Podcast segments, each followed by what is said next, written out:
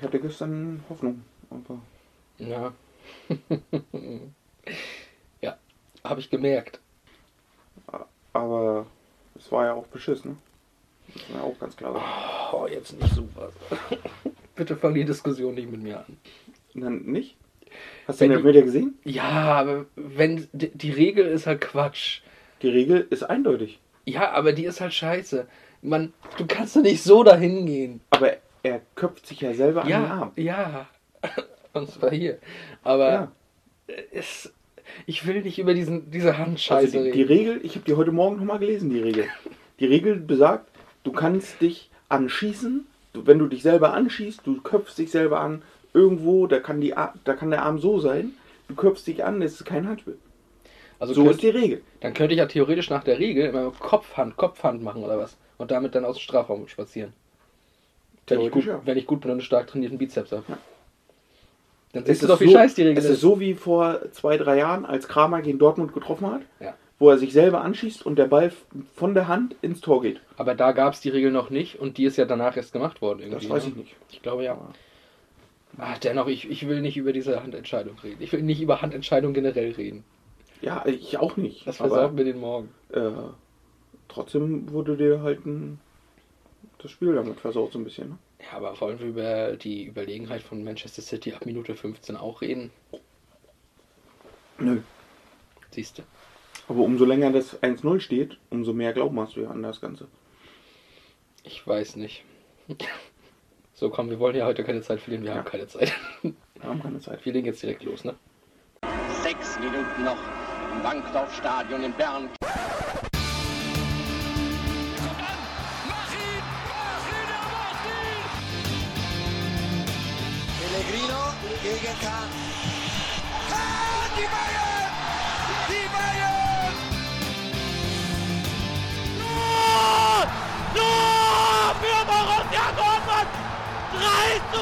2! Hier rasten alle aus! Also, wenn, wenn, wir, wenn wir gestern weitergekommen wären, ne, dann wäre ich heute sehr gut gelaunt gewesen. Aber richtig gut, dann hätte ich hier die, dann hätte ich hier die ganze Stunde nur Bo- Borussia Dortmund gequatscht. Ja, dann können wir auch froh sein, dass es nicht so ist. Ja. Ähm, offensichtlich fangen wir noch nicht an. Aber doch, wir fangen jetzt an. Äh, willkommen zu einer neuen Ausgabe von Pass ins Leere. Euer Nostalgie-Podcast. Und ja, direkt zu Beginn, Herr Weigert, mal wieder in seiner Mazda-Weste. ähm, Das auch immer wieder erwähnen muss. ja, ich freue mich, dass du, dass du Konstanz in dein Leben äh, gebracht hast. Ja. In deinem sonst so Ist, ist so. waghalsigen Leben. Ja. Vielleicht können wir ganz am Anfang nur mal, schon mal ankündigen für den Sommer, für die Fußball-Europameisterschaft wird es von uns ein Sommerspecial geben. Wir werden noch nicht genau verraten, worum es da geht und was da genau passieren wird. Nur so viel, vielleicht schon mal fünf Wochen lang erscheinen wir wöchent- wöchentlich. wöchentlich ist schön. Ne? Ja, und ähm, werden also während der Europameisterschaft dann eben komplett durchsenden gefühlt. Das wird auch ein bisschen anstrengend für uns, glaube ich, aber das nehmen wir gerne mit und da gibt es sicherlich auch einiges zu besprechen. Aber dazu dann an ähm, späterer Stelle mal ein bisschen mehr. Ist auch nicht mehr so lange hin. Das stimmt, das stimmt. Habe ich eigentlich schon gesagt, wie wir heißen? Ja, pass ins Lehrer, hast du gesagt. Der Ja, Nostalgie-Podcast. Ach so, wie wir heißen. ja, ja. Ich glaube nicht, aber Also Philipp in seiner Mazda-Weste habe ich, glaube ich, schon gesagt, ne? Herr Weigert hast du gesagt. Herr Weigert, ja. Philipp Weigert hat Mazda-Weste an. Ja. Und ich bin Tobias Gürtler. Mensch, wir starten ja heute komisch rein. ist egal, ist Donnerstag. Ja, und ich glaube, wir starten einfach ein bisschen slapstick-mäßig rein, dann kommen wir auch so ein bisschen ins Feeling für den Club, den wir heute so haben. Oh, oh, das ist eine sehr gute Überleitung. Ja, also wir gehen wieder äh, in die 2000er Jahre, aber diesmal an den Anfang der 2000er Jahre, sogar sehr Anfang der äh, 2000er Jahre. Ins Jahr 2000 gehen wir. Ne? Und wir haben in der Saison, haben uns ja schon mal bewegt in der zweiten Folge. Da haben wir uns aber das Ende der Saison angeguckt in der Bundesliga mit Bayern München und äh, Schalke 04 im Meisterkampf.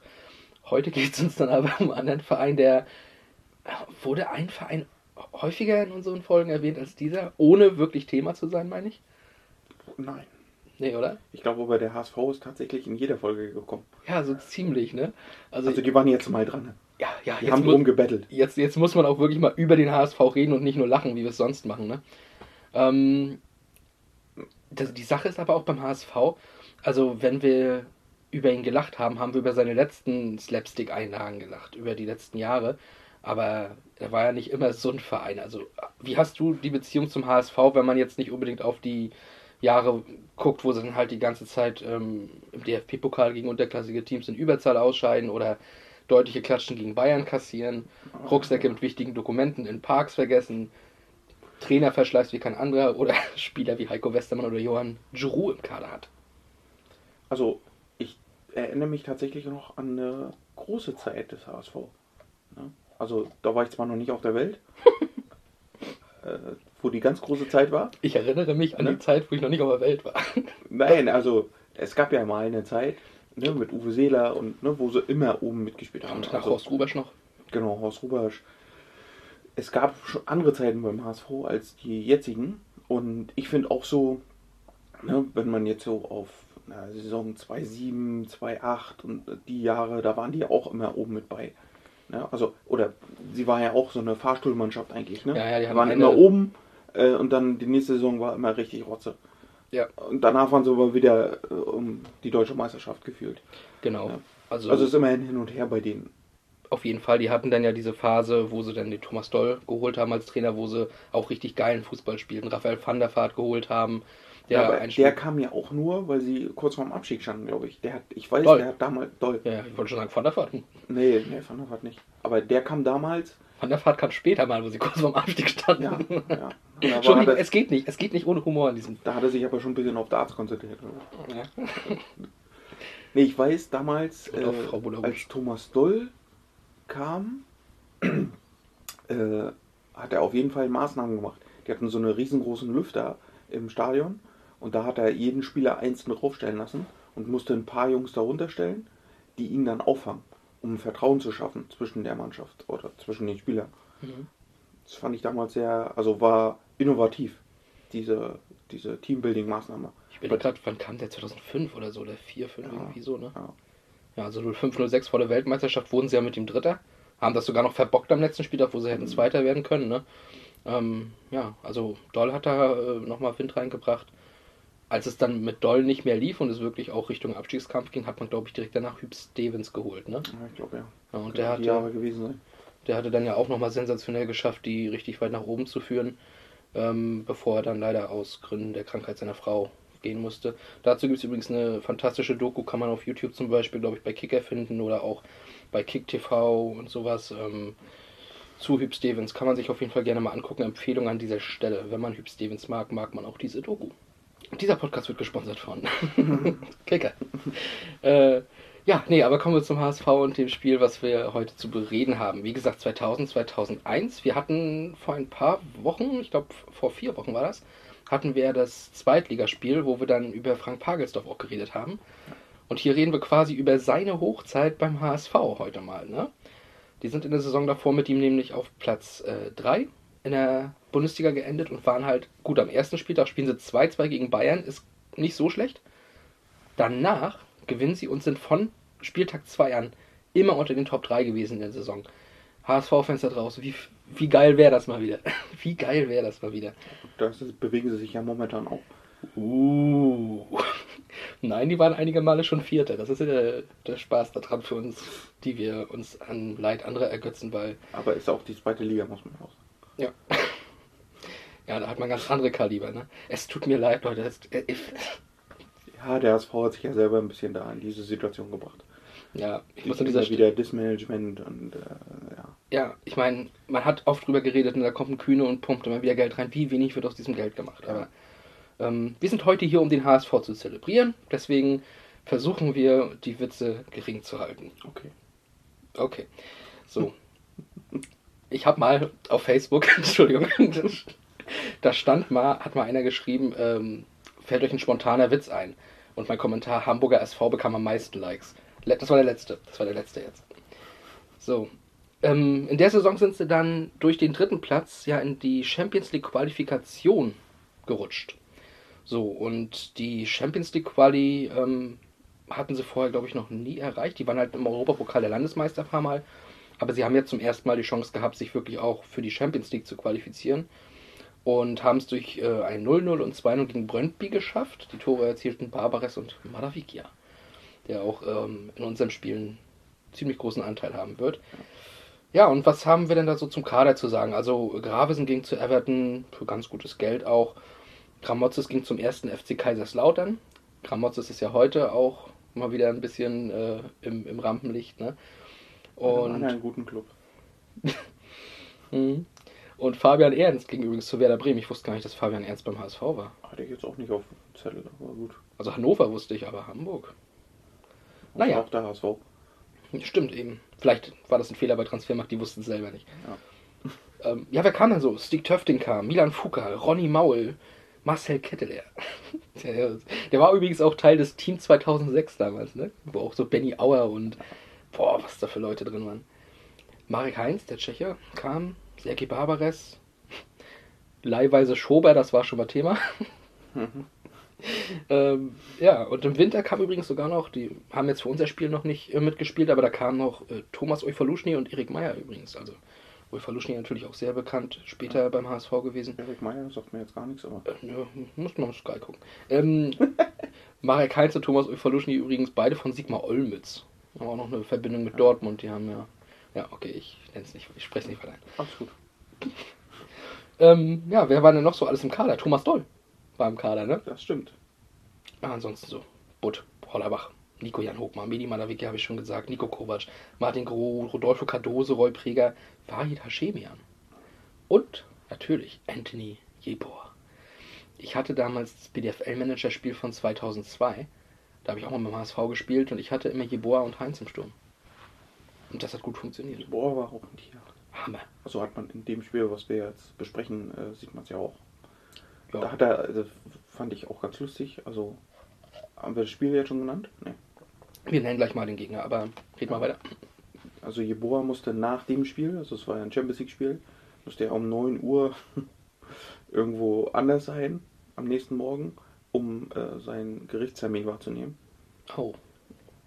Ich Da erinnere ging mich. es um äh, irgendwelche Steuerhinterziehung oder irgendwas. Ich erinnere mich, ja, da war was. Es war auch so, äh, ne? Okay, abends spielt die Champions League, äh, 2045 war da glaube ich noch An Anpfiff und äh, nächsten Morgen um 9 musste dann schon wieder irgendwo anders sein. Ich glaube, das war richtig weit weg, irgendwo im Süden, glaube ich. Ja, ja der, nee, Quatsch, Steuern ist ja dann Quatsch beim DFB. Da guckt man ja nicht so auf die Steuern. ich weiß gar nicht, äh, äh, Karlsruhe dann? Bundesgerichtshof gleich? Ja, weiß ich nicht. Das bin ich mir jetzt nicht sicher, aber auf jeden Fall vielleicht, war die, vielleicht war die Summe hoch genug, aber Bundesgerichtshof für Steuern glaube ich nicht. weiß ich auch nicht. Auf Nein. jeden Fall musste er um 9 Uhr morgens äh, bei dem Gerichtstermin sein. Das ist gut. Und am Abend davor spielt er noch Champions League vor Säuft wahrscheinlich noch einer. Ne? 50.000 Zuschauern. Ja. ja, und gegen wen hat er Champions League gespielt, Philipp? Gegen die alte Dame. Hertha BSC. ähm, gegen Juventus Turin, genau. Ja, Juve. Ähm, zu der Zeit auch ein Team, also ich sag mal so, hatte mega klasse Spieler und sowas, ne? Sollte aber noch besser werden in den Jahren drauf, muss man, muss man zugeben. Da rede ich nachher nochmal kurz was zu, ne? Aber auch in dieser Zeit auf jeden Fall schon super. Also Ancelotti, Trainer, ne? Selbstverständlich. Noch sehr jung, muss man sagen. Im Vergleich zu heute, ja. Aber die Augenbraue hat er schon gehabt. Ja, das stimmt. Ja. Ähm, Juve hat in der Saison davor am letzten Spieltag die Meisterschaft verdaddelt. Ja, haben gegen Perugia 0 zu 1 verloren und Lazio hat durch Veron, Simone Inzaghi und Diego Simeone äh, gegen Regina Calcio gewonnen und dann mit einem Punkt Vorsprung die Meisterschaft geholt. Das ist natürlich bitter. Zur damaligen Zeit übrigens die italienische Liga auch noch 18 Teams, also es waren auch da 34 Spieltage. Ja, sehr bitter. Ähm, hatten dann Leute ähm, abgegeben wie Soran Mirkovic, Sander Ulise zu Dortmund, ne? Kennt man auch noch und Mhm. Patrick Müller zu Lyon. Ganz gutes Geld dafür bekommen und man holte Trezeguet, der dann einige Jahre ähm, Stürmer bei Juventus Turin bleiben sollte. Carini als Keeper, okay, aber da war dann ja mit ähm, Edwin van der Sar schon jemand drin, der, der musste nicht ersetzt werden. Übrigens ganz witzig, Atierson haben sie sich auch noch im Winter in dem Jahr geholt, da kam er später mal zu, zu Leverkusen. Ne? Ja, ansonsten äh, Leute wie Igor Tudor, Gianluca Sambrotta, ne? Wir hatten Alessio Tacchinardi, Birindelli war da, Antonio Conte war noch im Kader, Edgar Davids, Alessandro Del Piero, Pipo Inzaghi und Zinedine Zidane. Also, das ist schon die Creme de la Creme dann. Definitiv. Ich weiß gar nicht, wann ist dann sie dann zu Real gewechselt? Ja, drauf. Jahr drauf. Spre sprechen, wir, sprechen wir dann drauf, genau. Kommen wir auf jeden Fall noch drauf. Mhm. Ähm, ist ja im Jahr drauf ja Champions League-Sieger dann Genau. geworden mit Real, ne? mit seinem Tor gegen Leverkusen. Ah, Ja. Extra klasse. Aber alleine Edgar Davids, die Del Piro und Pipo und Zagi zu haben, ey, dann würde ich ja aufgeben anstelle des HSV. Ja. Da könnte man sich von denen, von jedem Einzelnen könnte man sich ein Poster ins Zimmer hängen und man würde sich jeden Tag freuen. Also, ich sag mal so, spielerisch die auf dem Feld zu sehen, ja. Aber ich weiß nicht, ob ich so glücklich bin, wenn mich Edgar Davids seine Brille anstarrt, weil vor Edgar Davids musstest du auch Angst haben. Edgar Davids war damals doch, der, ich weiß, der war auf einem FIFA-Cover drauf. 2003, ja. Ja, und das war geil. Ich, äh, also es war auch ein Zerstörer. Ja, Und ich hätte Angst, wenn der Typ auf dem Feld mein Gegenspieler ist. Ist so. äh, definitiv. Wenn So. er dich mit seiner Brille anguckt. Ja, und dann stell dir mal vor, du wachst morgens auf, machst die Augen auf und der starrt dich einfach nur an. Dann merkst du, es ist gar kein Poster, es ist Edgar Davids. Ja, aber dann musst du, dann musst du aufstehen und da sein. das ist sehr gut. das, ist sehr gut. Das ist die Motivation. Stark, stark, Philipp. Das war ein guter Konter. Ne? Das war ein guter Konter. Du musst dann einfach da sein und musst, dann bist du sofort wach, wenn Edgar David sich morgens anguckt und anstarrt. Ja, okay. Musst du da sein und ihn auch anstarren. Den, den, den gebe ich dir. Den gebe ich dir. Ich lasse ausklatschen. Ähm, ja, also kommen wir ins Spiel. Äh, HSV gegen Juventus Turin. Wir reden vom ersten Gruppenspiel. Also es ist halt nicht so, dass wir hier irgendwie im, im Achtelfinale oder so, oder damals war es sogar noch zweite Gruppenphase, ne? Ähm, da reden wir auch nicht von. Wir reden von der ersten Gruppenphase, erstes Spiel, erstes Champions League-Spiel für den HSV. Heimspiel gegen Juventus Turin, gegen so ein renommiertes Team, was in den 90er Jahren ja auch mehrfach äh, im Champions League-Finale stand, hier und da mal verlor, aber auch gewann. Und deswegen natürlich ein, ähm, ja, ein Riesengegner direkt zum Auftakt. Ne? Und entsprechend beschissen begann auch das Spiel. Kann man so sagen. ja, also eine Ecke von rechts und ich meine, Del Piero schießt eine Ecke von rechts. Erstmal, okay, Del Piero hatte auch einen schönen Fuß. Aber ich habe Del Piero, glaube ich, noch nie so eine scheiß Ecke treten sehen. Also Knie hochgefühlt, springt dann auf im Strafraum und ich weiß nicht sicher, ich glaube Cardoso war es. Der fälscht den ein bisschen ab, dass der hochfliegt. Und Igor Tudor, also ich weiß gar nicht, der hatte doch gar nicht so viel Schwung, dass der den mit so einer Wucht aufs Tor bringen konnte, oder? Eigentlich nicht, aber er war auch ein Tier, ne? Ja, Tudor war auch ein Tier. Der Walter Samuel des äh, Juventus Turin irgendwie. Ja. Aber ja, köpft ihn dann äh, aufs Tor, ins lange Eck und Butt springt hinterher. Butt, ja, also zu, der Zeit, weiß ich nicht. Butt hatte nachher bei Bayern ja eine ganz gute Zeit mal im Tor. Bei Leverkusen hat er ein Jahr gehabt, das 2002er Jahr dann. Aber ich fand ihn nie so herausragend. Und ja, aber gut, hier kann er vielleicht nicht so viel machen, war halt gut platziert. Ja, würde ich jetzt auch sagen. Hm. Aber ja, Hans-Jörg Butt. Ich glaube, das größte waren seine Elfmeter. Ja, das stimmt. Ja. Äh, dafür war er bekannt. Also ich, ja, als großen Keeper sehe ich ihn jetzt auch nicht. Ja. Bei Bayern war eigentlich auch nur Nummer zwei, oder? Ja, aber Eine nachher. Saison Ja, ja, ein bisschen, ne? die hatten den aber nachher dann reingestellt ins Tor, das weiß ich noch. Ich weiß aber nicht mehr, ob das 0708 oder 0809, 0910 war. Da Das hat war, glaube ich, nachher die Zeit äh, nach Kahn. Ja, ja, ja, klar. Vor Neuer noch, ne? genau, das Diese war der Zwischenzeit, Zwischenzeit, Rensing und Pipapo und. Kraft und halt Butt. Ja. Und Butt war da von den drei halt derjenige. Da hat er aber auch gut gehalten. Also es war jetzt nicht so. Ja, Aber gut, da hast du halt Bayern. Vielleicht ist das das Ulreich-Phänomen. Ja. Ähm, der hat ja auch bis auf diese Zeit halt überhaupt nicht funktioniert. Auch beim HSV finde ich den unterirdisch, um wieder den Bogen zu spannen. Nach fünf Minuten hat der HSV jetzt also schon 1 zu 0 hinten gelegen. Ähm, ist natürlich schwierig, das so ein bisschen zu verarbeiten. Allerdings hat der HSV es gemacht, wie man es dann vielleicht in so einer Situation machen muss. Man muss gut bei den Standards sein. Und da hatten sie dann in der 17. Minute einen Freistoß von, ja, also nicht, nicht ganz der Mittellinie, aber schon weit Richtung Mittellinie und dann weit links. Und Rodolfo Cardoso hat sich dem angenommen und er hat gezeigt, der kann das ein bisschen besser als Del Piero. Hat er nämlich schön hoch in den Strafraum reingemacht. Und da hat sich Jeboa im Zweikampf durchgesetzt, du hast es schon angesprochen. Und das Tier hat ihn dann auch eingeköpft äh, ins lange Eck. Ja. Also stark. Van der Sar keine Chance gehabt in dem Moment. äh, schönen Stürmer, ja. Also, so wie man sich so einen Mittelstürmer vorstellt, war Anthony Yeboah halt, ne? Also, Genau. ja, ich kann nichts hinzuzufügen. Nee, du hast doch vorher schon äh, auf Jeboa abgespritzt, deswegen. Nee, jetzt, jetzt ist kein Saft mehr da. War auch ein geiler, äh, geiler Stürmer damals. Absolut. Muss man so sagen. Und ein offensichtlich Steuerhinterzieher. Äh, ja, gut. Jeder wie er mag. Äh, auf jeden Fall 1-1 HSV. Ähm, überraschend, aber für Juventus Turin, ja, gut, okay, wir lassen halt mal einen Standard zu, der ist dann drin. Dann machen wir sie halt spielerisch fertig. Wenn sie es haben wollen, kriegen sie es. Mein Gott, ne? Wir wollten es eigentlich noch ganz ruhig angehen, äh, weil sie jetzt hier ganz neu sind, aber bitte kriegen sie es. Und nach einer halben Stunde hat sie dann, dann kurz mal gezeigt, warum er Sinedin Zidane ist. Ähm, und ja, macht einen Doppelpass mit Del Piero, meine ich. Und dann mit dem Außenriss, ich, das war glaube ich nicht No Look, aber schon gefühlt so. Und dann mit dem Außenriss perfekt durch die HSV-Dreierkette in den Lauf von Pipo Inzaghi. Ein bisschen zu steil, aber Inzaghi kriegt eine, einen, einen großen C dran, mit dem er den Ball ein bisschen stoppt. Und dann mit der zweiten Bewegung ein perfekter Lupfer über Hans-Jörg Butt rüber ins Tor. Und oh, Del Piero sieht dann Inzaghi, das ist Wunder, das ist Musik in meinen Ohren. Und dann noch mit so einem fantastischen Finish, mit diesem Lupfer zum 2-1 für Juventus Turin. Mua. Ja. Mamma mia. Ja. ja, also das sind ja drei Weltklasse-Spieler gewesen damals. Zu dem Zeitpunkt, das war, ja, dass die sowas da hinzaubern, ist ja normal. Das ist ja jetzt auch, wenn du Neymar und Mbappé zusammen spielen siehst, das ist auch Sahne. Ne? Also, Sané. na, Sané wahrscheinlich nicht. Also der trifft ja nur noch falsche Entscheidungen gefühlt. Oh, diese letzte Aber- Aktion, ne? Aber das ist nicht das Thema. Nee, das ist, glaube ich, das. Ja, also Sané hatten wir, glaube ich, schon mal ein bisschen. ja, ja, aber ja, gut. Naja. Ähm, bevor wir uns hier wieder, äh, oder damit wir mal kurz Zeit haben, uns darüber zu unterhalten, wie kacke Sané ist, geben wir euch jetzt erstmal den Radiokommentator zur ersten Halbzeit HSV gegen Juve und ich sag mal so, ich glaube, der war für, für den deutschen Vertreter.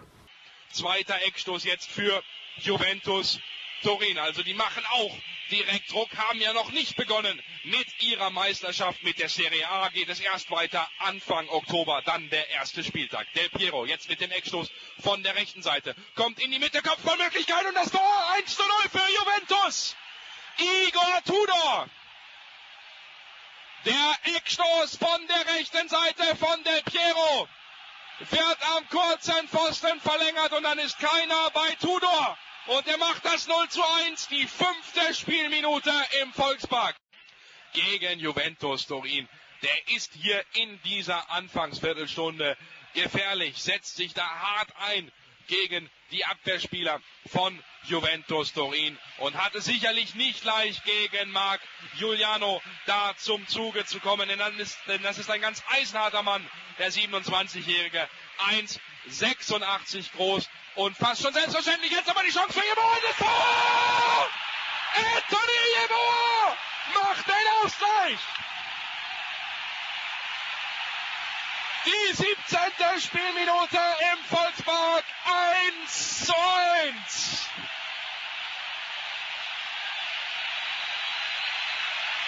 Da bewundere ich gerade noch die Abwehrkünste von Marc Giuliano, dass der so zweikampfstark ist.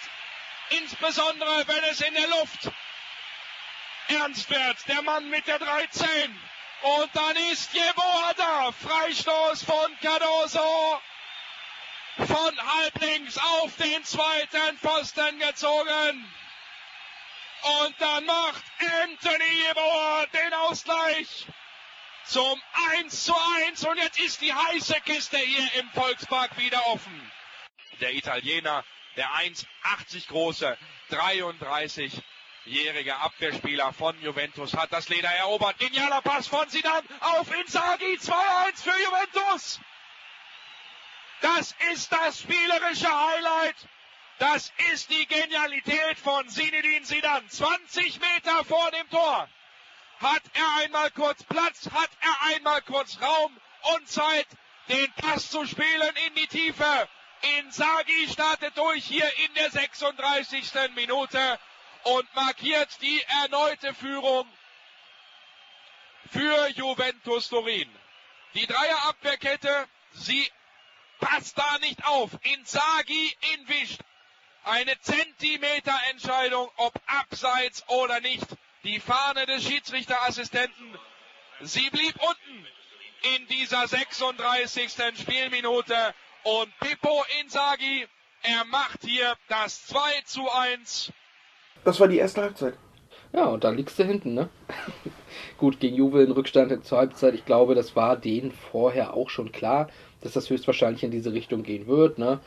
Wir haben aber gehört ähm, vom Kommentator, Juve war zu dem Zeitpunkt noch nicht mal im Ligabetrieb irgendwie. Die Liga sollte erst Oktober wieder losgehen.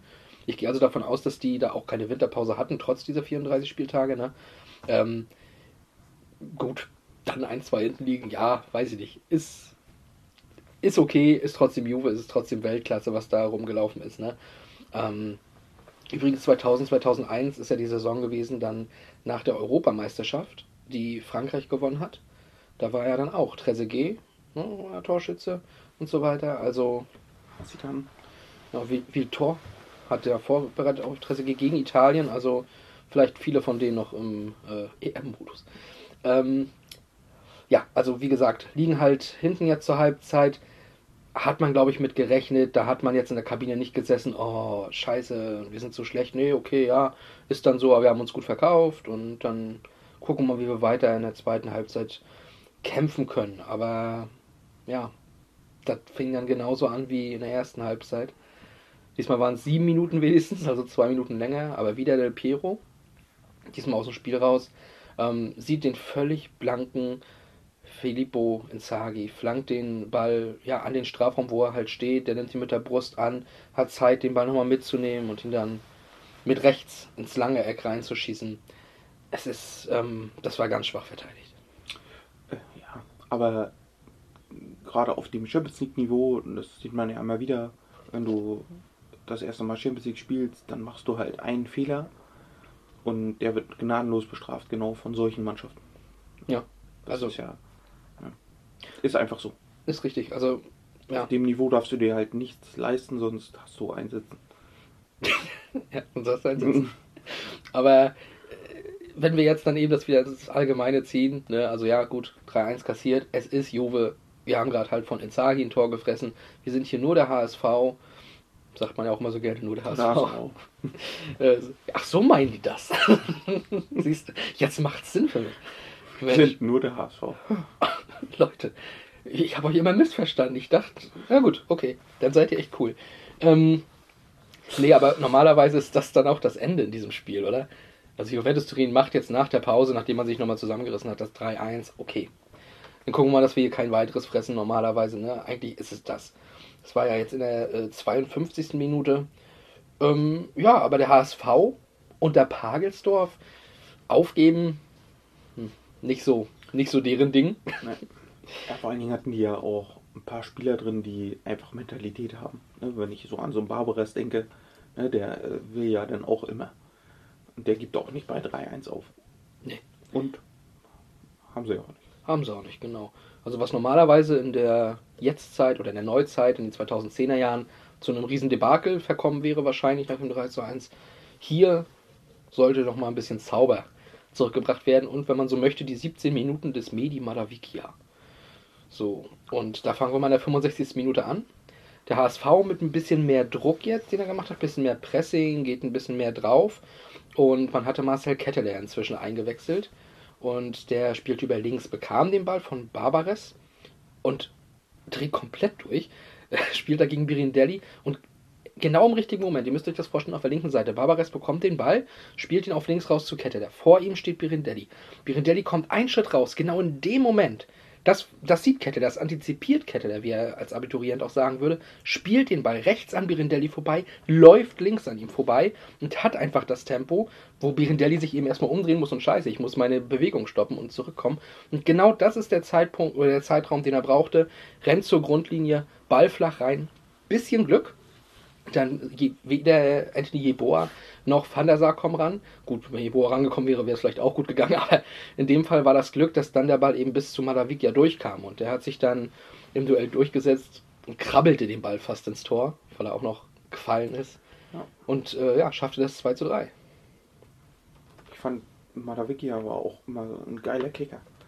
Das war ne, auch so eine Bundesliga, äh, ja, weiß ich nicht, so eine Legendenelf der Bundesliga-Stars oder so.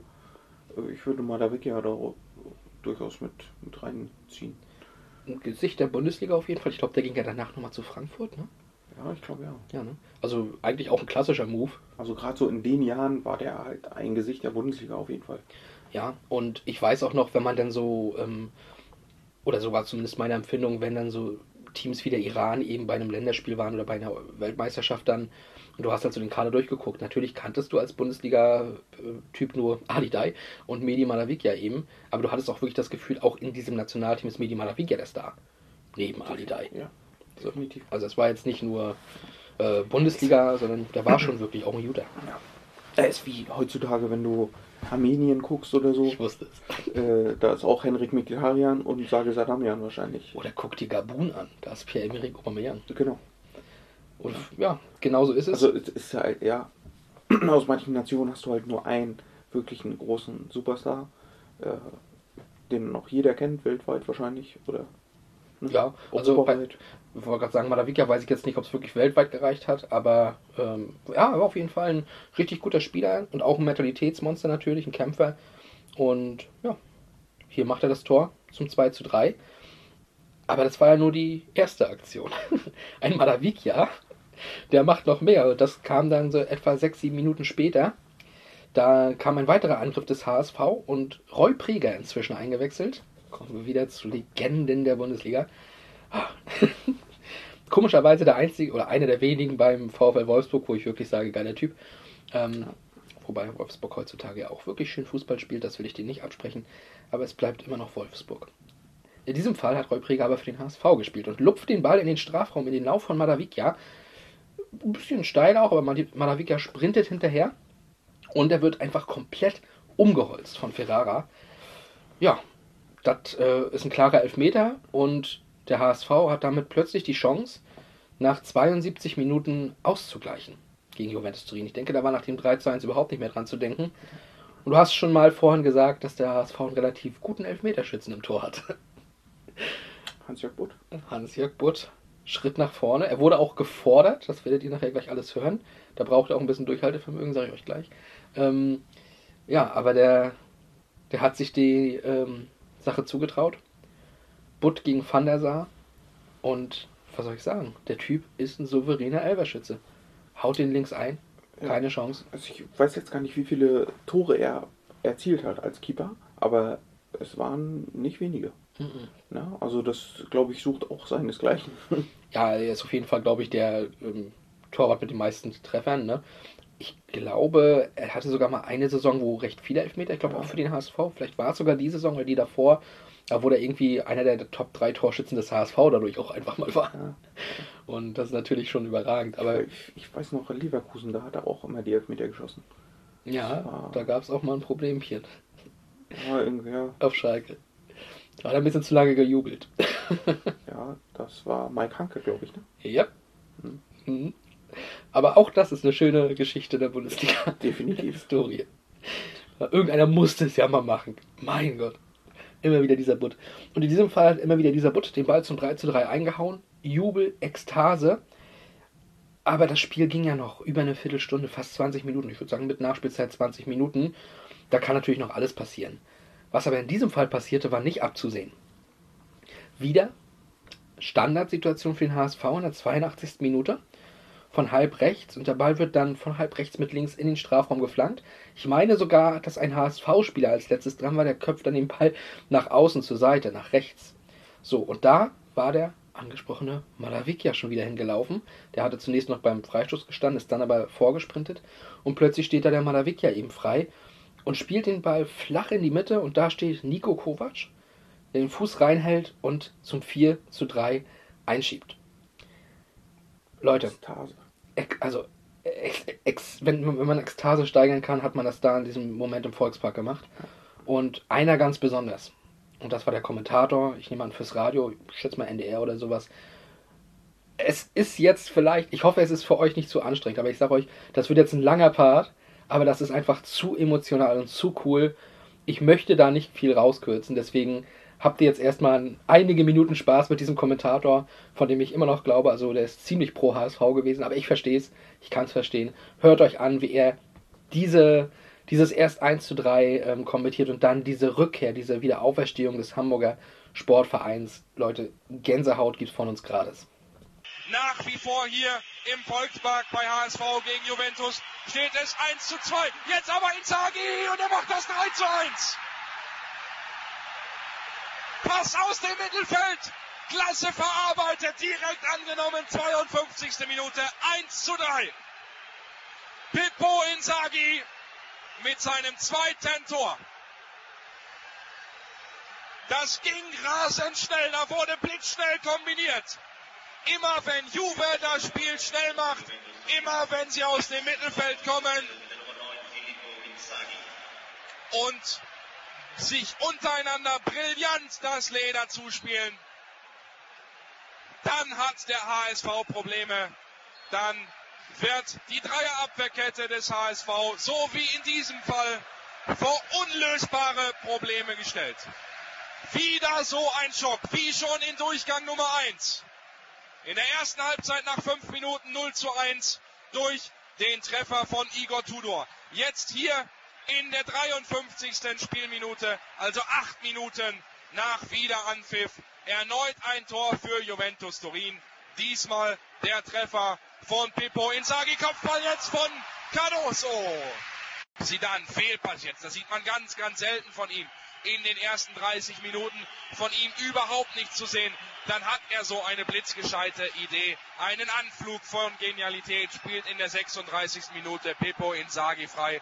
Und der machte dann hier das zwischenzeitliche 2 zu 1. Ketteler, schönes Solo jetzt über die Seite. Malavikia Tor für den SV! Anschlusstreffer zum 2 zu 3. Die 65. Minute mein Gott, was ist das für ein Spiel? Genießen Sie den Torjubel aus dem ausverkauften Volkspark. Die Vorbereitung über die linke Seite. Da ist Marcel Ketteler sprintstark, setzt sich durch am linken Flügel. Van der Sar kann den Ball, der durch seinen Fünfer rauscht, nicht erreichen. Und dann drückt Medi Malavikia den Ball über die Linie. Nehmen wir die Toransage mit hier. Torschütze, die Nummer 15, Medi. Neuer Spielstand, Hamburg. Turin. Ja, so ähnlich. Danke. Diese heiße Kiste hier im Volkspark, sie ist wieder spannend. Und jetzt ist wieder Leben in der Bude. Die 50.000, sie sind wieder aufgewacht und sie glauben wieder an ihren HSV. Ich sag's Ihnen ganz ehrlich, jetzt hab ich eine Gänsehaut. Von Sergei Barbares, der jetzt wesentlich defensiver spielt, weil im zweiten Durchgang Marcel Ketteler auf links jetzt den offensiven Part eingenommen hat.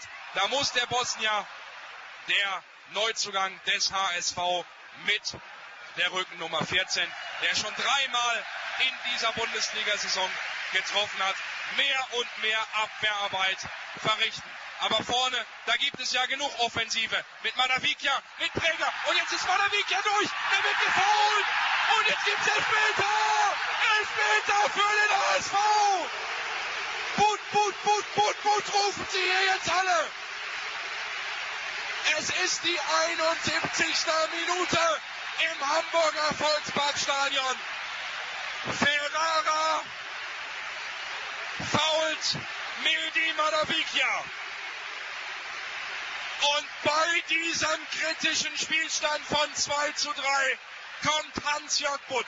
Der hat in der vergangenen Saison in der Bundesliga neun Elfmeter-Tore reingemacht.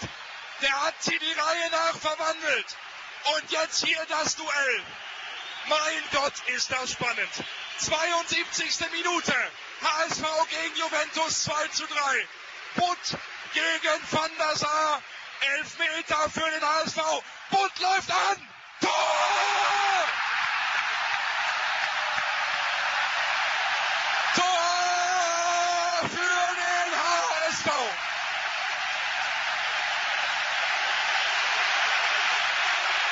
Das ist der Wahnsinn im Volkspark. Das ist Hamburg. Das ist die Champions League mit dem HSV. Da führt der italienische Vizemeister Juventus Turin im Volksparkstadion mit 3 zu 1. Und das ist unglaublich. Das habe ich noch nicht erlebt. Jetzt fliegen hier hunderte von Sitzkissen, von blauen Sitzkissen mit dem HSV-Emblem auf den Rasen. Der Volkspark, er rastet aus. Zweimal zurückgekommen ins Spiel. Und jetzt sind es noch 8,5 Minuten. Freistoß von rechts. Ketteler. Kopfballmöglichkeit für den HSV. Madavikia zieht ab. Tor! Tor für den HSV! Tor für den HSV! 4 zu 3! Das ist unglaublich! Das ist mit Worten nicht mehr zu beschreiben! Das ist der HSV 2000! Unglaublich! Das ist der Irre! Das hältst du im Kopf nicht aus! Mensch, kneif mich doch mal einer! Gibt's das denn überhaupt? Nico Kovac macht das 4 zu 3. Juventus, ich hab's vorhin mal kurz angefragt. Geraten die ins Wanken? Ja, sicher geraten die ins Wanken. Die fallen sogar um. Die führen hier 3-1. Und jetzt steht's 4 zu 3 für den HSV. Das ist unglaublich. Ich fasse es nicht. Ich fasse es nicht. Das habe ich noch nicht erlebt. Das gibt's ja gar nicht mehr. Das ist ja sensationell. Nico Kovac. Hören Sie die Stimmung im Volkspark. Ich bin ruhig. Torschütze, unsere Nummer 11, Nico! Neuer Spielstand, Hamburg! Turin!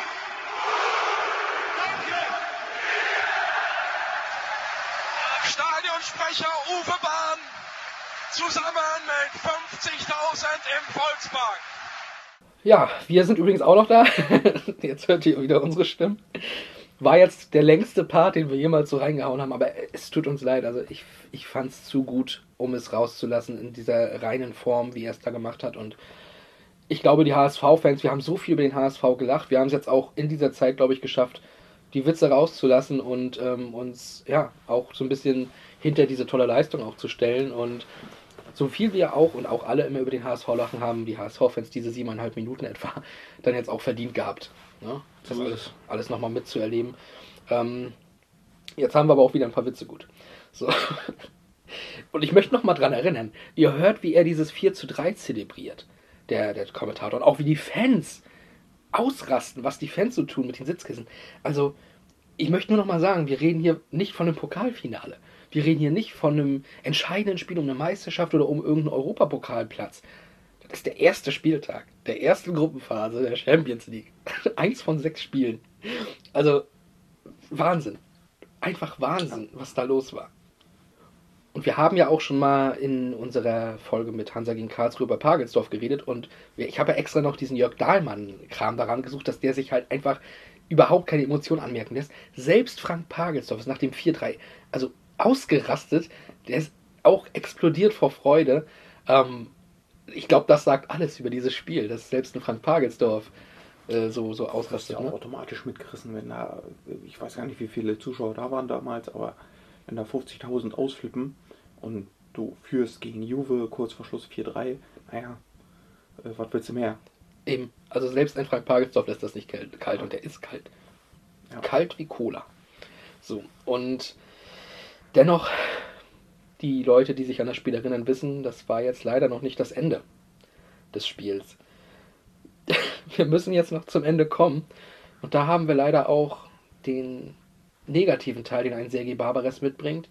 Er ist ein Heißsporn, er hatte viele rote Karten in der Bundesliga auch gesehen, weil er dann doch immer mal wieder sich zu dummen Dingen hat hinverleiten lassen. Und in diesem Fall müssen wir, glaube ich, auch nochmal drüber reden, als ich das gesehen habe, diese Szene, die dann folgen sollte.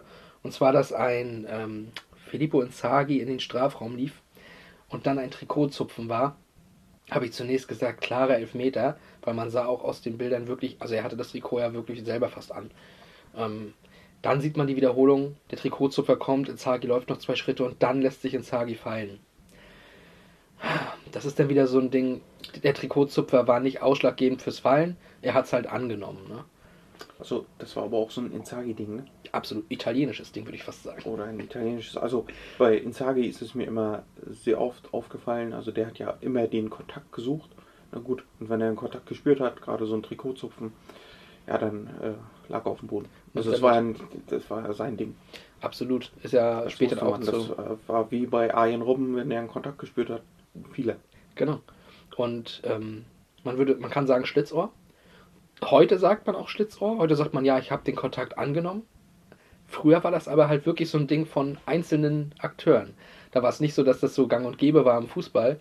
Und deswegen, ja. Also Pipo Inzaghi ist ja später auch nochmal zum AC Mailand gewechselt, was äh, einige unserer Hörer enorm gefreut haben dürfte. Ähm, ja, war da auch nochmal zu einer Legende geworden. Ja, das hatten wir doch auch noch, das Spiel drin. Hat er im Champions League-Finale 2006 doch auch getroffen. Wir waren äh, bei 2005 im Champions League-Finale noch. 2005. Und ich meine nicht, dass er da getroffen hatte. Das war Paolo Maldini und zweimal Crespo. Okay, dann, ja, dann so. Aber auf jeden Fall hat er da auch Er hatte gespielt. mitgespielt, ja. Genau. Ja, Also also er- jetzt nicht mehr so auf. Ich dachte, er hatte sogar getroffen. Nö, nö, das war der Argentinier und Paolo Maldini. Ist schon zu lange. her. Paulo Maldini, ja. Ja, ja, Paolo. Super, super Kicker. Absolut. Ne? Also von dem würde ich mir zum Beispiel auch ein Poster ins Zimmer hängen. Äh, Liebe Ja. Grüße derjenige weiß schon. Ähm, gut, weiter. Äh, es gibt also diesen Strafstoß. Für den Schiedsrichter war die Sache klar. Videoschiedsrichter gab es noch nicht. So, Entscheidung ist gefallen, das wird nicht zurückgenommen. Ja, und natürlich tritt Pipo selber an. Ne? Hat ja erst zwei Tore. Und ja, auch, man kann es einfach vorwegnehmen, kompromisslos, auch nach links. Butt hat die Ecke geahnt, kam aber halt nicht ran, war zu gut geschossen. Und dann steht es halt doch 4-4. Und genauso traurig, wie ich das jetzt hier ehrlich meine, dass es dazu noch kam, hat es auch der Kommentator bemerkt. Und deswegen hier nochmal ein kleiner letzter ähm, Schnipsel aus dem Radio des damaligen Champions League-Spiels zum 4 zu 4. Der dritte der Bundesliga zieht hier den zweiten der italienischen Serie A aus dem vergangenen Jahr ab. Oh, wie ist das schön, singt der ganze Volkspark und singen sicherlich auch Millionen vor den Fernsehgeräten und Abertausende vor ihren PCs, die sich bei uns eingeklickt haben unter www.hsv.de die diesen Wahnsinn miterleben, die diesen irrsinnigen 13. September 2000 aus dem Volksparkstadion in Hamburg live, ungeschnitten, 90 Minuten durch, sich hier reinziehen. Na klar, das Spiel ist noch nicht vorbei. Es wird noch gute vier Minuten dauern. Und Inzaghi schon wieder im 16er. Und es gibt Elfmeter. Nein, das gibt's nicht. Barbares hält Inzaghi, der fällt hin und es gibt Elfmeter für Juventus Turin. Nie und nimmer ein Foulspiel. Nie und nimmer ein Foulspiel. Unglaublich. 87. Minute, Elfmeter für Juve. Der Faller von Pippo Inzaghi. Aber dafür ist er bekannt, der Mittelstürmer aus der italienischen Nationalmannschaft. Pippo Inzaghi, der heute zweimal schon getroffen hat. Ein Faller. Nach einem harmlosen Rempler, einem leichten Zupfer von Barbares. Daumen drücken jetzt für Hans-Jörg Butt. Der hat in der vergangenen Saison vier Elfmeter gehalten in der Bundesliga. Von Juri Mölder, Michael Preetz, Stefan Effenberg und Marc Wilmots. Nur Thomas Stratos von Absteiger Arminia Bielefeld hat gegen ihn getroffen. Die 87. Minute. Inzaghi, der tritt selbst an gegen Hans-Jörg Butt. Sieben, acht Meter der Anlauf. Er wird mit rechts schießen. Inzaghi schießt, Tor! Tor 4 zu 4. Das hat der HSV nicht verdient. Das hat der HSV nicht verdient. Ja, 4 zu 4. Wenn man dann drauf guckt, der HSV Champions League Debüt gegen Juventus Turin 4-4, hätten wahrscheinlich alle unterschrieben, aber mit diesem Spielverlauf und diesem, oh, wir waren jetzt so nah dran und dann durch so einen scheiß Elfmeter, da wird man dann, glaube ich, doch ziemlich traurig gewesen sein. Glaube ich auch. Es war schon bitter dann trotzdem, weil wenn du so kurz vor Schluss führst, dann willst du auch gewinnen. Ja. Ist ja einfach so.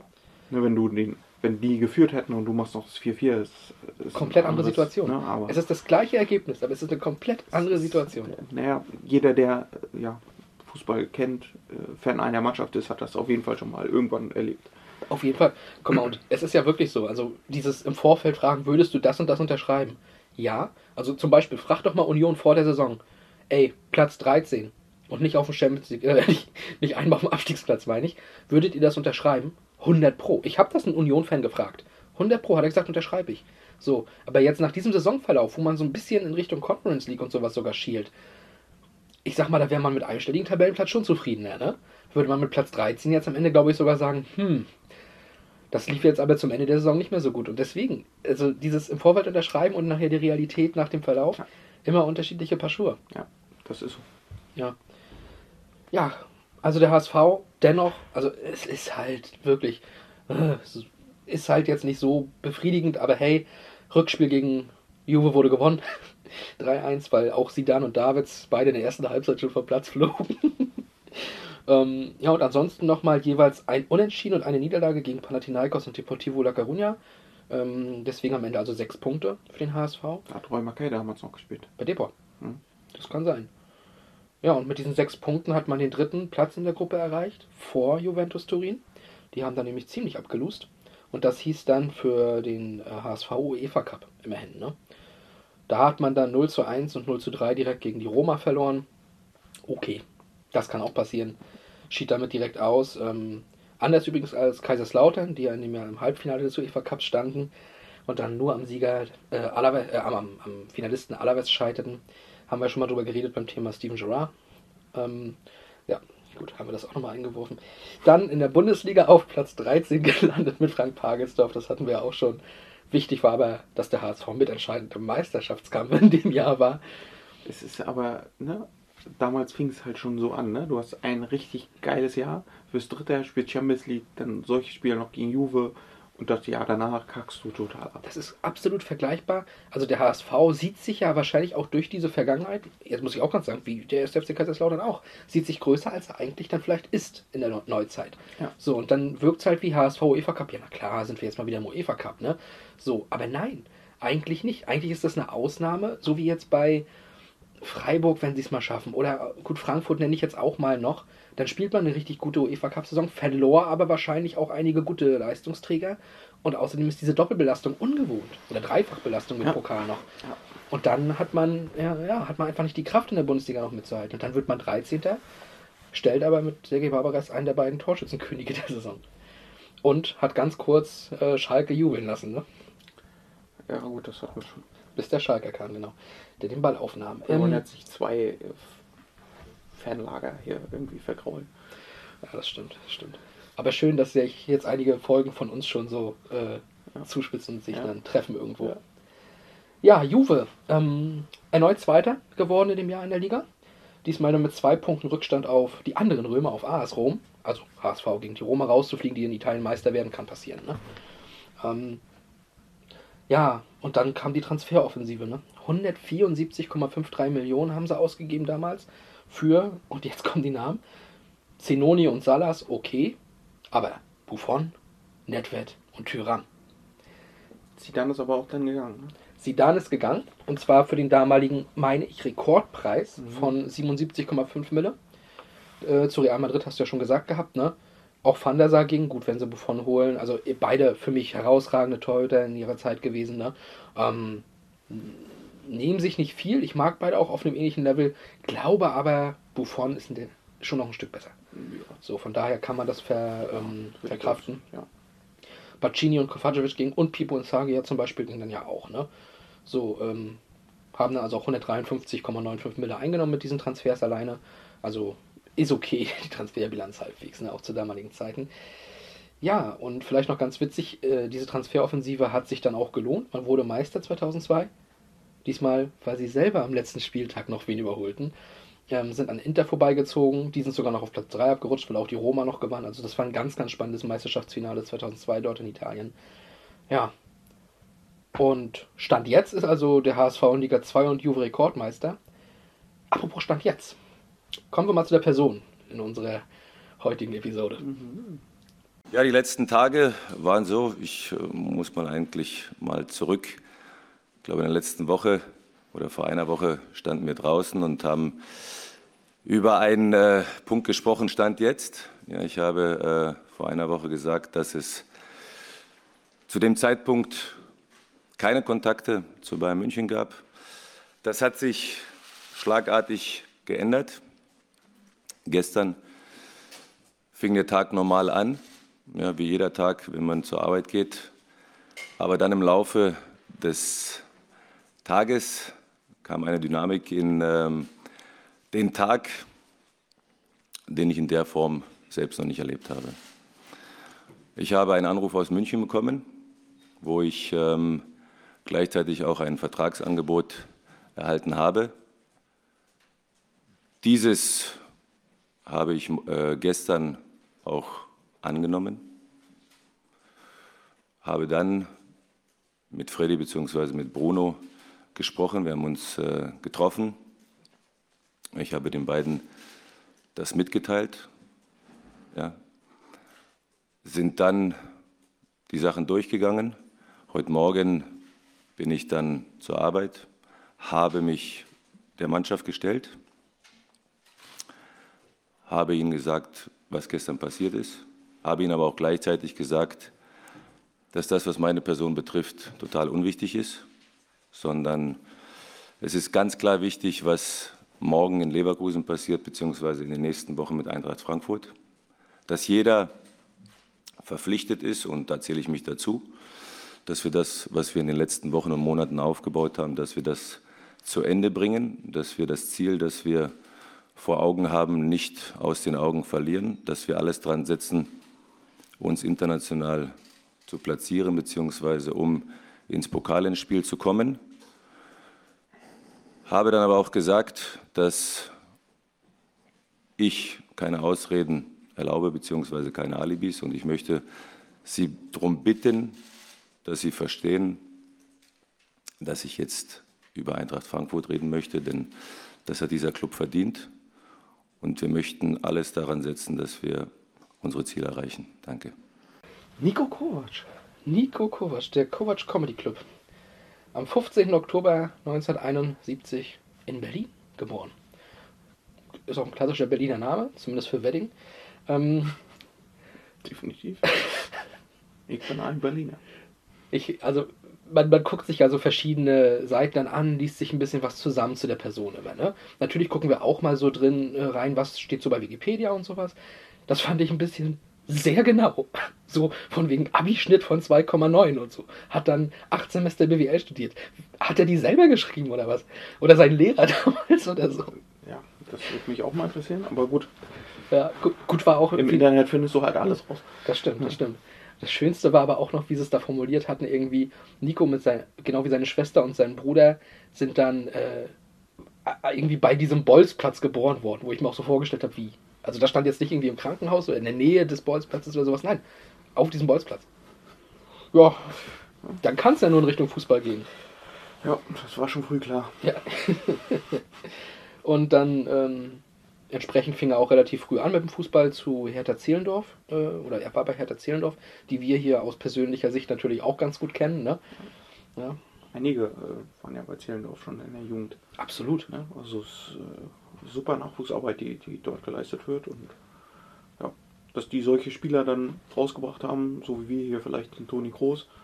Ne? Oder dass der hervorgegangen ist aus diesem Oder, Verein. oder Felix Groß. Oder Felix Groß. Ja. Beachtlich. Das ist schön. Ja, ich finde es auch gut, wenn du so eine, so eine ja, Lieferanten, nennst jetzt einfach mal äh, Talentlieferanten hast, wie dann eben Zehlendorf. Aber ich meine, wir haben ja mit Zehlendorf auch tatsächlich in der Neuzeit hier beide zumindest ein bisschen zu tun gehabt. Äh, der letzte Trainerwechsel erfolgte, nachdem sie uns hier besucht hatten. Ähm, ich erinnere, ich werde mich lang dran erinnern. Äh, ich hatte nämlich noch kurz Kontakt dann entsprechend. Ne? Gut, ähm, egal. Er wechselte auf jeden Fall 91 in den Profibereich und zwar in die zweite Fußball-Bundesliga. Dann kann es ja nur die Hertha sein. So ist es. Da gehört sie hin. Ähm, z- witzigerweise erzielte er am 12. Dezember 92 seinen ersten Treffer für Hertha gegen Hannover. Drei Tage später wurde ich geboren, Leute. Sein erster Treffer ist gefallen, bevor ich auf der Welt war. Ist das nicht witzig? Das ist auch krass, ne? Hammer, Hammer. Ach, schöne Zeit wahrscheinlich. Ich weiß es nicht. Ich war ja nicht da. Ähm, ja, und ich, ich rushe jetzt mal so ein bisschen durch, weil okay, ja, aber bei Hertha ist schön und gut, zweite Liga, aber es wurde ja noch besser. So, und das äh, hat dann angefangen mit seinem Wechsel zu Bayer Leverkusen und der kam nämlich im Jahr 1996. So, da ist er dann rüber und hat da ja nachher auch mit seinem Bruder zusammengespielt, mit Robert Kovac, was ich auch total cool finde. Also, es muss ein cooles Gefühl sein. Ähm, Ja. Die Bandes nachher bei Leverkusen haben das ja auch nochmal erlebt. Hm, Leverkusen, okay, gute Adresse für sowas offensichtlich, ne? Ähm, das muss, muss Hammer sein, einfach mit seinem Bruder da zusammen Profifußball spielen zu dürfen. Glaub, das glaube ich auch. Ja.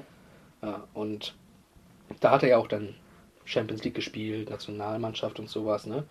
Übrigens, äh, obwohl er schon 96 bei Kroatien Nationalmannschaft mal gespielt hat, der war nicht im WM-Kader 98 dabei, wo sie ja Dritter wurden. Mhm. Kroaten, da war er nicht mit dabei. Schade. Für ihn auf jeden Fall. Ja, das, aber wer weiß, vielleicht wäre das dann auch nicht so gekommen und so weiß man ja alles nicht, ne? Nee. Naja. Ähm, ja, auf jeden Fall mit Leverkusen sehr viel Erfahrung gesammelt, sich nochmal weiterentwickelt und dann ging er entsprechend auch zum HSV. Und da waren wir dann ja heute und da blieb er auch genau bis äh, zu dieser Saison.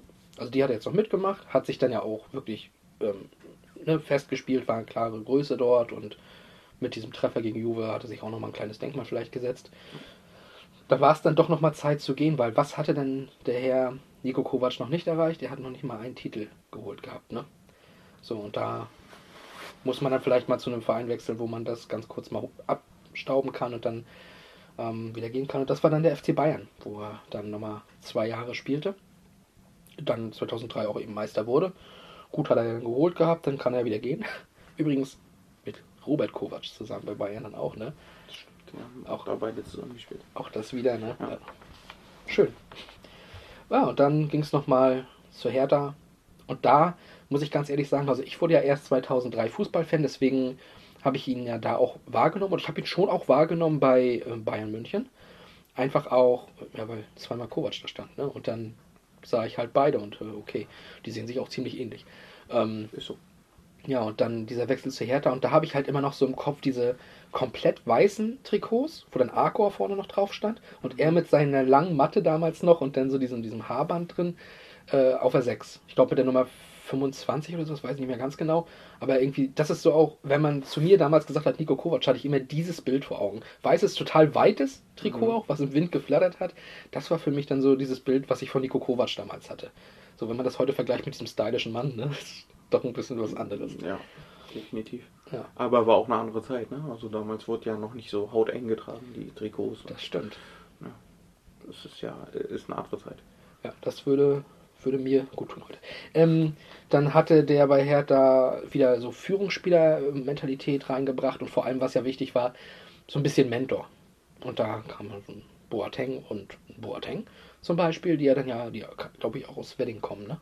Mhm. meine zumindest da mal was gehört zu haben. Und ähm, Kevin Prince hat ja auch schon ein paar Mal gesagt, dass der Nico ihm da enorm ähm, geholfen hat und sowas auch schon zu der Zeit bei der Hertha. Und ja, da hast du dann ja eigentlich wahrscheinlich schon gemerkt, okay, der Typ ähm, wird wahrscheinlich mal in die Trainerrichtung gehen und hat sicherlich gerade auch die Hertha, also es ist ja nicht nur Hertha Zehlendorf, auch Hertha BSC Berlin hat ja ähm, eine super Nachwuchsarbeit, immer viele gute Junge, die sie dann selber leider sehr lange überhaupt nicht groß beachtet haben, die dann woanders immer hingingen und da groß wurden. Ähm, und da, ja, da hat Nico dann sicherlich auch einen ganz, ganz guten Einfluss auf die nochmal gehabt und hat seine Karriere dann allerdings auch in Österreich ausklingen lassen. Bei Red Bull Salzburg. Ja, und danach direkt die Trainerkarriere auch angeschlossen. Ähm, das ist natürlich dann wunderbar, ähm, wenn es dann direkt so reibungslos funktioniert. Bei den Red Bull Juniors in dem Fall, also dem damaligen Nachwuchsteam. Ne? Und dann, ja, Co-Trainer der ersten Mannschaft, Co-Trainer dann der Nationalmannschaft von Kroatien. Und jetzt kommen wir endlich mal so mit diesem Einschnitt. Jetzt können wir ein bisschen mehr drüber reden, ne? als über die, ja, durchaus okaye Spielerkarriere oder gute Spielerkarriere von ihm. Aber ich sag mal, Nico Kovac irgendwie als Trainer, da ist viel, viel mehr passiert gefühlt. Ne? Nicht nur, weil es jetzt so kurz zurückliegt, aber ich finde auch so von den, wie es so gelaufen ist, ist da viel mehr, wo man drüber reden kann noch. Ne? Weil er hat ja jetzt nie irgendwie so dieses eine entscheidende Meisterschaftstor oder sowas erzielt, wie ein Patrick Andersson oder so. Ähm, er war halt immer ein guter, solider Spieler, aber nie so auffällig, glaube ich, ne? Definitiv. Also, ja, Spielerkarriere, ja, er war sicherlich auf dem Platz ein entscheidender Mann, aber halt nicht der entscheidende Mann. Genau, Ne? genau. Da. Also ne, war immer, ja. er war auch da. Er war auch da und hat ein gutes Spiel gemacht, einen guten Job, aber mehr halt auch nicht.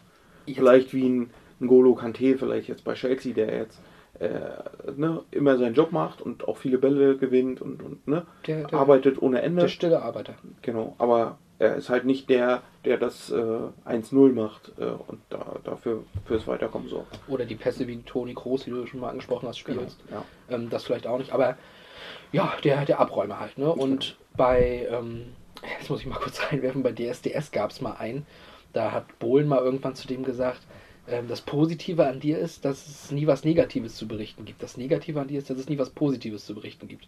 So. Als Spieler würde ich ihn tatsächlich in diese Richtung einordnen. Er war halt nie, also so rausgestochen durch seine guten Leistungen, aber er war auch nie irgendwie der Typ, der jetzt diesen riesen Bock geschossen hat, wodurch, oder mehrere Böcke geschossen hat, wodurch alles kaputt ging. Sonst wäre er ja auch nicht bei diesem Verein gewesen. Ne? So, und ja, das zu seiner Spielerkarriere also. Ne? Und jetzt, wie gesagt, zum Trainer. Jetzt sind wir schon in der Nationalmannschaft als Co-Trainer. Und ich glaube, wenn du da so als Co-Trainer reingehst, du nimmst erstmal viel mit, du lernst viel, aber du gehst jetzt nicht davon aus, dass du in absehbarer Zeit hier den Bums selber leiten sollst. Ne. Auch Edin Terzic hat das sicherlich nicht so geplant bei Dortmund. Ähm, ja, aber er musste. Und dann nicht mal so irgendwie, ja, gut, lief jetzt nicht so, nach diesem Turnier, nach diesem Dings werden wir dann äh, dich einfach mal hier hinsetzen und dann gucken wir, wie es läuft. Nee. Schön im Stress. Die Mannschaft hat die direkte Qualifikation für die WM 2014 verkackt. Und äh, deswegen wurde der Trainer Igor Stimac entlassen. Und dann musste Nico quasi direkt mal die Playoffs gewinnen gegen Island und sich für die WM qualifizieren. Einfach mal reingeschmissen. So, wahrscheinlich, ich habe es jetzt nicht mehr hundertprozentig im Kopf, war es auch so, ja, mach das mal fix, wir gucken in der Zeit, ähm, ob Slaven Bilic Zeit hat oder so. Interimsmäßig, ne? genau, aber hat ja funktioniert. Man hat Island besiegt und ist dann zur Weltmeisterschaft gefahren. War da in Gruppe A, aber hatte dann mit Mexiko und Brasilien zwei Teams, die dann vor denen landeten. Nur gegen Kamerun hat man gewonnen. Ja, nicht vergleichbar mit dem 2018er Team vielleicht auch, aber ist dann so. Musste sich ja dann, also war wahrscheinlich dann auch so, okay, wir haben das total verkackt, wir müssen was ändern, äh, um besser abzuschneiden. Das haben sie 2018 dann ja sehr gut gemacht. Ja, war war okay. War ja eins der vier Teams, die da wirklich Fußball spielen wollten ne? und das auch getan haben. Ja. Aber sag mal, also Kroatien ist jetzt aber keine winzig, winzige Nation, sag ich mal. Ist ja wirklich so eine eigentlich ganz gute Nation, wenn man die Einzelspieler sieht, ne? Und das eigentlich auch schon über die letzten Jahrzehnte. So 98 auch WM-Dritter, wie gesagt, ne? Schon ein gutes Team. Wenn du von daher kommst, ist es auch nicht so leicht, Nationalspieler zu werden, ne? So. Und nun bist du dann da, gut, Co-Trainer bist du dann schon, aber du warst halt noch nirgendwo Cheftrainer. Und dann ist deine erste Cheftrainer, äh, deine erste Cheftrainerstation ist dann der Nationaltrainerposten deines Landes. Wie krank ist denn das für dich eigentlich? Also, das, das muss doch ein Druck auch auf den Schultern sein. Eigentlich ja. Also wenn du deine ganze Nation, du musst dafür sorgen, dass das läuft. Und dann hat auch gefühlt das Erste, was du machst, ist ja, spiel mal WM, Ja. ja. Naja, und dann gleich zwei wichtige Spiele. Um Äh, da überhaupt hinzukommen. Ja. Genau, ne? Wir wollen zur WM fahren, äh, regel das mal. ja, und dort bitte auch regeln. Genau, und, und äh, in Brasilien macht er aber auch genau das gleiche. Ja, Ne? okay, cool, ja, mache ich, kein Ding. Ja, kein Ding, ich, ich krieg das schon.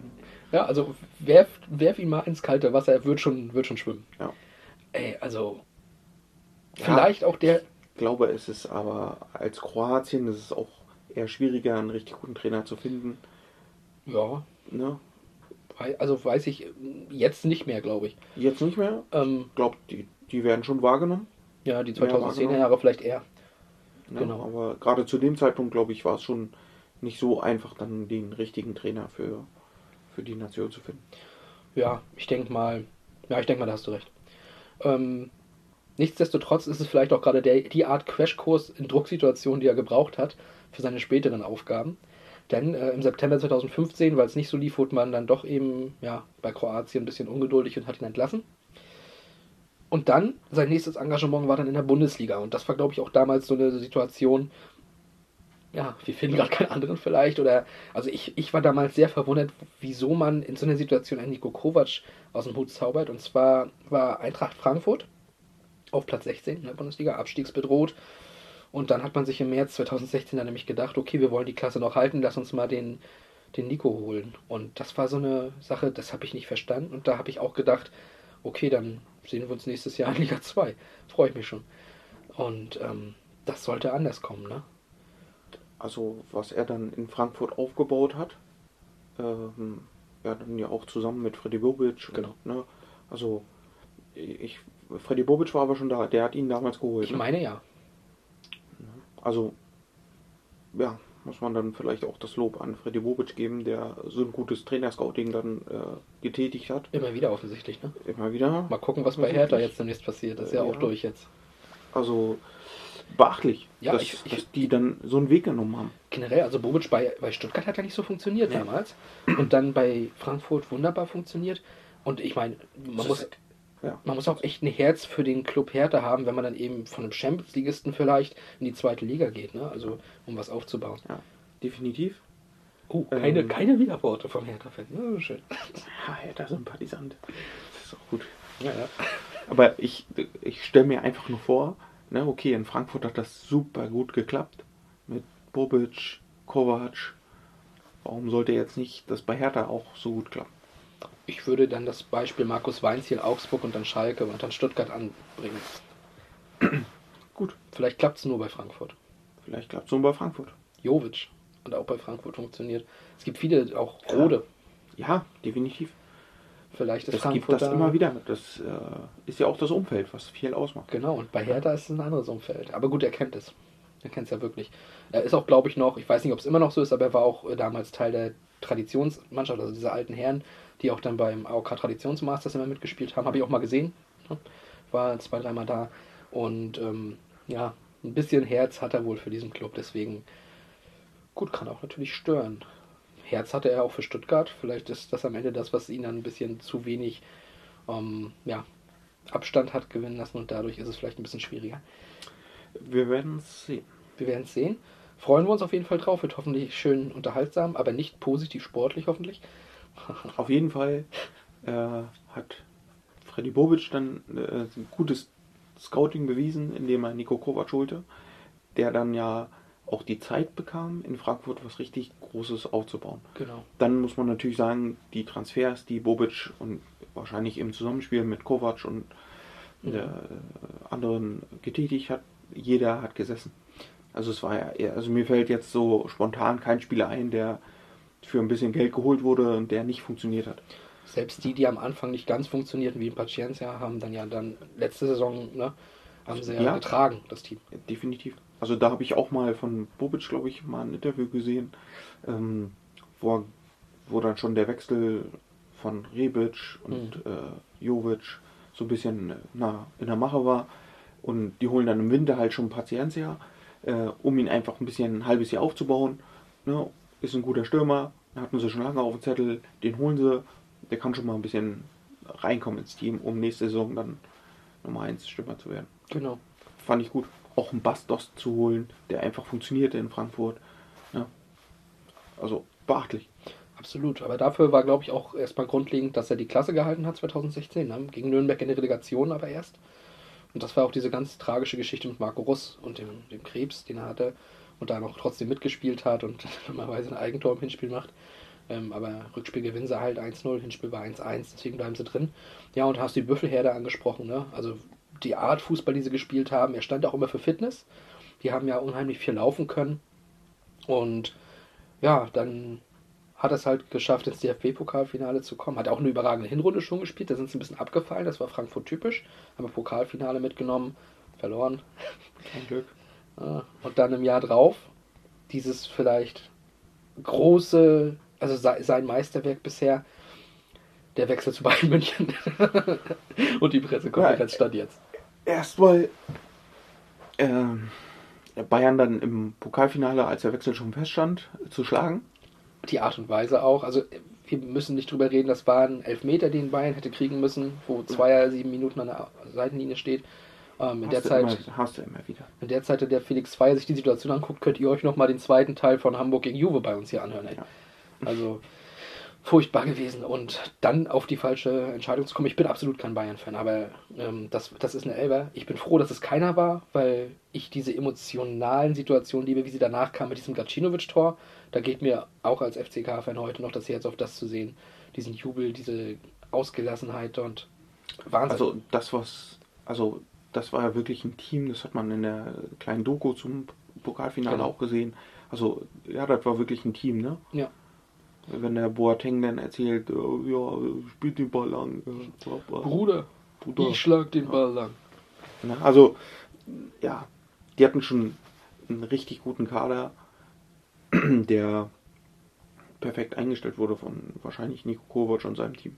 Ja, so, aber nichtsdestotrotz, also schön, dass er diesen Sieg noch geholt hat, ausgerechnet gegen Bayern, aber es war halt diese unglückliche, wie wir auch vorhin gehört haben, ne, Stand-Jetzt-Situation und ah.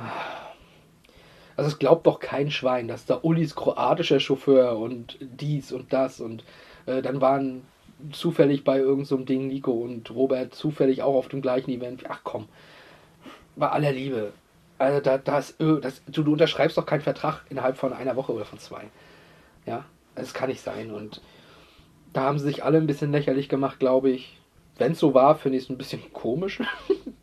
Aber ich glaube es halt, wie gesagt, nicht, dass es so war. Und das ist dann alles doof gelaufen. Ja, und die Kritik bei Bayern, die er dann bekommen hat, relativ schnell. Also er war ja nie dieser starke Trainer, der da gefordert wurde, glaube ich.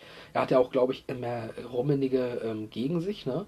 Da wollte er Tuchel oder der, sowas haben, ja, ne? Der wollte ihn von Anfang an nicht. Ja, ja. Und dann ist natürlich schwierig sowieso. Dann gab es ja auch die Spieler, die ihn jetzt nicht so respektiert haben. Ich glaube, James Rodriguez hat mal gesagt, das ist hier nicht Frankfurt oder sowas, ne? Ähm, daher, Ja, definitiv ist schon schwierig, aber ich glaube, ich weiß gar nicht, haben sie, hat er von Anfang an Hansi Flick als Co-Trainer gehabt? ich glaube, der kam erst dazu. Aber er hatte ja auf jeden Fall äh, in der ersten Saison das Double sogar geholt, ne? Mhm. Überleg mal. Und du bist so in der Kritik, obwohl du das Double holst, ja, ne? Weil es halt nicht so souverän war wie äh, Unter. Pep Guardiola. Pep. Oder, oder unter Jupp Heynckes. Ja, aber sorry. Ach, Ja, das ist halt, ja, das sind die Ansprüche eines so großen Vereins. Das ist, ist halt so. Aber wie, du- wie du gesagt hast, es wurde ihm bei Frankfurt zum Beispiel die Zeit gegeben. Ne? Genau. So, es wurde Klopp in Dortmund und Liverpool die Zeit gegeben. Und du siehst, wo das immer alles hinführt. Warum gibt man den Leuten nicht die Zeit? Ich verstehe es nicht. Ja, aber es ist, äh, ja. Also ich erstmal, meine, dieses Vertrauen ist erstmal von Grund auf nicht da. ja, Ne, dass du dem Trainer dieses Vertrauen schenkst, dann auch von Rummeliger, so, so dass du alle Parteien hinter dir hast. Die muss erstmal gegeben sein. Dann musst du ihm noch die Zeit geben, dass er was entwickeln kann. Ne? Aber wenn du ihm von Anfang an so ein bisschen, ne, die Spieler merken das ja auch. Ja. Okay, der hat jetzt hier nicht vom Verein die vollste Rückendeckung. Wir können halt machen, was wir wollen. Ne? So in dem Sinne. Also so merkst du es ja dann auf dem Platz auch. In ein paar Situationen. Und wenn die nicht komplett da ist, ja, dann wird es mega schwer. das ist richtig. Und also ich finde es halt nur komisch. Also wenn er jetzt, keine Ahnung, Siebter geworden wäre, okay. Aber gib ihm doch einfach ein bisschen mehr Zeit, er holt das Double und sowas. Aber du kriegst auch dann kein Vertrauen drauf mehr, ne? Ich finde es halt auch ein bisschen kacke. Aber gut, Rummenigge wollte ihn halt nicht. Dann, dann, ja, hat er jetzt hoffentlich, was er wollte. Den Champions League-Titel unter anderem. Ähm, gut, äh, okay, Rummenigge, ja, hast recht gehabt, hast recht gehabt. Weil man muss aber auch sagen, er ging dann ja nach einem 1-5 gegen Frankfurt. Die Eintracht gibt es, die Eintracht nimmt es. Ähm, aber danach kam ja mit Flick jemand, der wirklich auch Spieler, die bei Nico nicht funktionierten, sei es ein Thomas Müller, sei es sogar ein Jerome Boateng, die hat er ja wieder aufgepäppelt. Ja, und wenn so ein Trainer halt solche Spieler, die halt bei dem einen gar nicht funktionieren, gut, vielleicht auch gar nicht da funktionieren wollen, weil sie mit denen nicht klarkommen. Und ähm, ja, bei einem, also wenn, wenn der Trainer die, die so, so gut hinkriegt, dann muss auch ein Stück weit was mit dir nicht so ganz geklappt haben, vielleicht. Ne? Gut, wie du schon sagst, vielleicht war da auch einfach äh, schon zu viel oder zu wenig Vertrauen von oben gekommen und so. Ja, okay. Aber vielleicht war Bayern auch einfach schon noch eine Nummer zu groß zu diesem Zeitpunkt seiner Karriere. Sehr gut möglich. Ja, stattdessen ging es dann ja jetzt zu dieser Saison nach Monaco. Hat er nicht schon letzte Saison ein bisschen angefangen? 2021 ist Ja? er hin. Ist, äh, okay. Ja. Genau, und Robert, wie immer, an seiner Seite, ne? ist ja sein Co-Trainer, finde ich auch übrigens schön. Ähm, ja, und bei Monaco läuft es ja, glaube ich, ganz okay. Mit, mit Volland auch, äh, den er hat, der auch ganz gut funktioniert. Aber da lässt man ihm wahrscheinlich auch nochmal ein bisschen mehr Zeit, ne? Ja, ich glaube, die waren ja auch äh, ziemlich abstiegsbedroht. Die hatten eine echt schlechte Saison. Ja, die hatten Terry Eurida und, und Genau, alles, ne? Ähm, ja, und jetzt sind sie, glaube ich, wieder relativ oben mit bei. Also ich spiele eine relativ gute Saison. Ja, also Vielleicht schaffen sie das Europa League. Also vielleicht entwickelt sich da auch wieder so ein bisschen. Äh, Genau, vielleicht gibt man ihm da einfach die Zeit, die er dann auch benötigt, um überhaupt mal einen Kader zu entwickeln, um seine Philosophie da reinzubekommen, weil die braucht auch einfach die Zeit. Ne? Das ist so. Ja. Ja. Also äh, er kann ja nicht die gleichen Spieler holen, die er schon mal hatte. äh, Außer, na gut, er wollte Rebic ja nach München holen. Er hätte gerne noch ein paar andere geholt, glaube ich. Ne? Ja, ja. Aber ja, die waren alle nicht so gut für Bayern München. Tja, wer weiß, ob das so die richtigen Entscheidungen waren. Vielleicht so der ein oder andere, äh, Also definitiv so ein Rebic, Jovic äh, hätte man, glaube ich, in München gut gebrauchen können. ja, also Jovic ist Also ja die gut. Ich würde jetzt schlechter gewesen. das Ding ist halt, du hast Lewandowski, hm. aber wenn du dann so einen Rebic holst ähm, für die Außen, da war ja damals auch Bedarf. Ich meine, letzte Saison hatte man dann ja noch so einen Perisic dazu geholt. Wenn man stattdessen Rebic geholt hätte, längerfristig hätte man für die Außen auch noch einen ganz guten gehabt. Aber gut, der war ja dann schon in Mailand und war da auch ganz gut. Ne? Deswegen von mir aus schon wieder AC Mailand gedroppt. Ne? Mensch, für einige unserer Hörer ist das heute die Folge. Ähm, Wo wir über den HSV und Juventus Turin sprechen. ja, siehst du mal. Siehst du mal. Ja, aber ich würde sagen, gesprochen haben, weil so allmählich sollten wir zum Ende kommen. Gerade durch die Einspieler ist es heute ein bisschen länger geworden, aber ähm, ich denke, das hat sich gut weggehört. Und deswegen kann ich mich an dieser Stelle wieder nur bei Philipp Weigert bedanken. Für Tobias gleich. Ich bedanke mich auch bei dir. Ach, das ist aber nett. Wofür denn? Naja, egal. Reden wir nicht drüber. Ähm, ja, wir hören uns dann in zwei Wochen erstmal wieder. Ne? Und mal sehen, ob wir dann schon ein bisschen Einblick geben ins Sommer Special vielleicht. Vielleicht auch nicht. Vielleicht müsst ihr einfach jede der nächsten Folgen hören, um rauszufinden, wovon wir reden. Macht das einfach mal. Vielleicht streuen wir das nämlich auch einfach nur irgendwo mittendrin ein. Und äh, ihr hört es nur, wenn ihr alles hört. Das erwarten wir von euch. Und das sind meine Schlussworte. Bleibt gesund. Und den Abschluss der Folge macht wie immer der Herr Weigert. Hi, vielen Dank. Ja, Leute, ähm, falls ihr Fragen, Anregungen habt, dann schreibt uns an. Instagram, Twitter. Wir sind immer für euch da. Macht's gut. Bis zum nächsten Mal.